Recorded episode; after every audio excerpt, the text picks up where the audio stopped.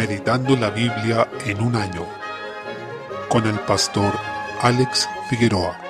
Día 15, mes 3, números capítulo 22. Desde el versículo 21 podemos observar que continúa la historia de Balaam, quien decidió ir hacia Balac, el rey de Moab, quien lo estaba requiriendo. Recordemos que Balaam era algo así como un profeta a sueldo que arrendaba sus servicios. Se aprecia que si bien el Señor le permitió ir, Balaam creía en cierta forma que Dios podía cambiar de parecer. En primera instancia el Señor le había dicho que no fuera. Luego condicionó la ida de Balaam a que él dijera solamente lo que Dios le entregara para decir. Pero el texto señala que la ira de Dios se encendió porque él iba en el versículo 22. Debemos aclarar que no es que Dios sea fluctuante, tampoco es que está irado contra Balaam solo por el hecho de que fue, ya que él mismo lo había autorizado, sino que él sabía que Balaam en su corazón estaba pensando cómo podría salirse con la suya e igual cumplir el encargo para tener su paga y estar bien de alguna manera con los hombres y con Dios, siendo que en este caso no podía conciliar ambas situaciones. Nos dice que el ángel de Jehová se puso en el camino. En el Antiguo Testamento el ángel de Jehová es una forma de referirse al Cristo preencarnado, y así también lo señalan los comentaristas en este pasaje. Es digno destacar que quien ve al ángel de Jehová, a este Cristo preencarnado, es la asna de Balaam, pero no Balaam mismo, que se supone que era un vidente o profeta, y su vida corrió peligro porque si el asna seguía directo, dice el mismo ángel de Jehová que lo habría matado, en el versículo 33. Allí se produce una situación que podría resultar hasta humorística. La burra reprendiéndolo por recibir azotes sin que él viera lo que tenía delante. El asna, siendo que era un animal que además es símbolo de porfía y de necedad, y termina así instruyendo a este supuesto profeta y vidente, mostrándole que tenía más discernimiento que él, que era más sabia y tenía más visión espiritual que él. La Biblia tiene estos pasajes en donde, mediante una ironía muy fina, expone a los falsos en su necedad. Para ver al ángel de Jehová, debían ser abiertos los ojos de Balaam, y así es como le advierte que su camino es perverso delante de él, y le vuelve a advertir que solo debía entregar aquella palabra que Dios le diera para comunicar a Balac. Balaam se comprometió a esto. Llegó donde estaba este rey Balac y montaron toda esta escena con los holocaustos. Capítulo 23. Balaam hizo que Balac levantara tres veces siete altares y que sacrificara en cada uno de ellos un becerro y un carnero. Pero Balac, quien estaba pagando estos servicios, se vio frustrado cada vez, dado que él había pagado a Balaam para que maldijera a Israel, pero lo estaba bendiciendo una y otra vez. Podemos ver todo su esfuerzo, su trabajo, su inversión económica, devolviéndose en su contra y a Dios siendo soberano en el uso de sus instrumentos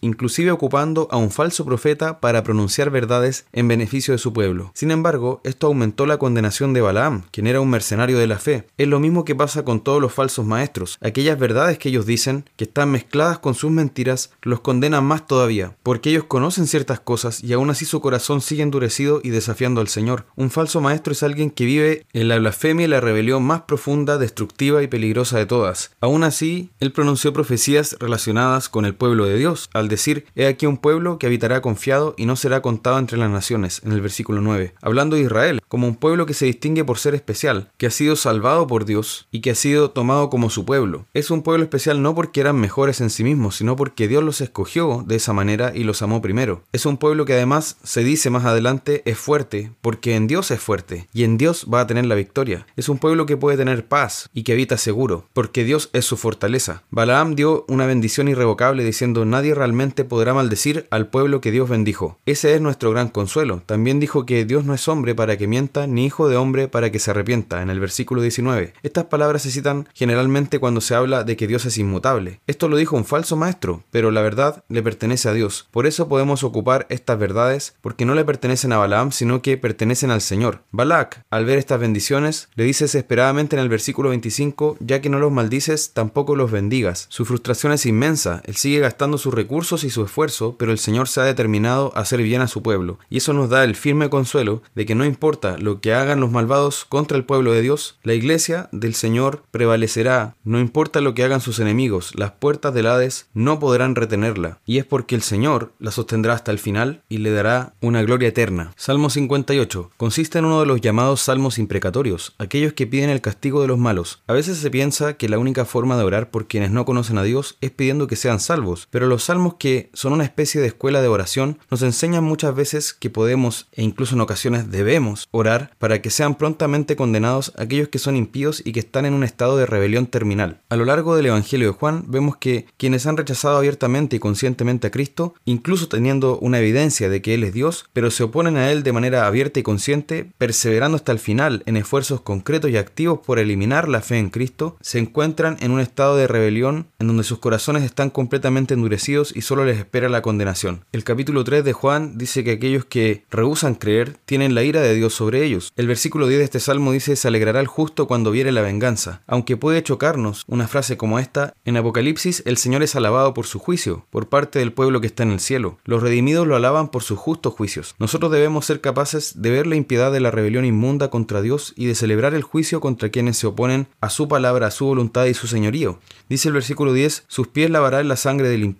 Son palabras muy fuertes para nuestra cultura actual, pero esto significa que nosotros debemos aborrecer la maldad como Dios la aborrece. El hombre que teme al Señor y que anhela su palabra va a poder decir con el versículo 11, ciertamente hay galardón para el justo, ciertamente hay Dios que juzga en la tierra, y si nosotros amamos la justicia, entonces debemos aborrecer el pecado y a aquellos que lo promueven también. Proverbios capítulo 11. Los versículos 12 y 13 deberían calar hondo en nosotros, porque tenemos una tendencia natural debido a nuestro pecado y es la de menospreciar a otros, en el sentido de creernos superiores a ellos, verlos hacia abajo como si nosotros, por nuestros méritos y con nuestras fuerzas, fuésemos mejores. Siempre debemos reconocer de dónde Dios nos sacó, como dice acá en el versículo 12, el hombre prudente calla. Guardemos silencio cuando hay oportunidad de jactarnos o de gloriarnos a nosotros mismos, porque el Señor fue quien nos rescató de la inmundicia de nuestro pecado. Luego hace un contraste entre aquel que es de espíritu fiel y el chismoso, y estos últimos se caracterizan por ser indiscretos, revelar aquello que se debería mantener en reserva por prudencia y lealtad, mientras que el del espíritu fiel lo guarda todo, dice el versículo 13. Recordemos en esto que el uso que demos a nuestra lengua reflejará el estado en que se encuentra nuestra alma, según ha quedado claro de la lectura de este libro. Lucas capítulo 1. Desde el versículo 57 podemos apreciar el nacimiento de Juan el Bautista, que tuvo un carácter milagroso tal como ocurrió con otros en la Biblia, dado que Elizabeth, su madre, era estéril. El Señor es quien hace que las mujeres estériles puedan concebir, y generalmente cuando obra de esta manera es porque tiene un plan con aquel que es fruto de ese vientre que antes era estéril. Él quiere demostrar en cada uno de esos nacimientos que Él es quien da la vida y abre la matriz. Hay ocasiones en que ha hecho que mujeres no pudieran concebir, y con eso ellas fueron tratadas en su orgullo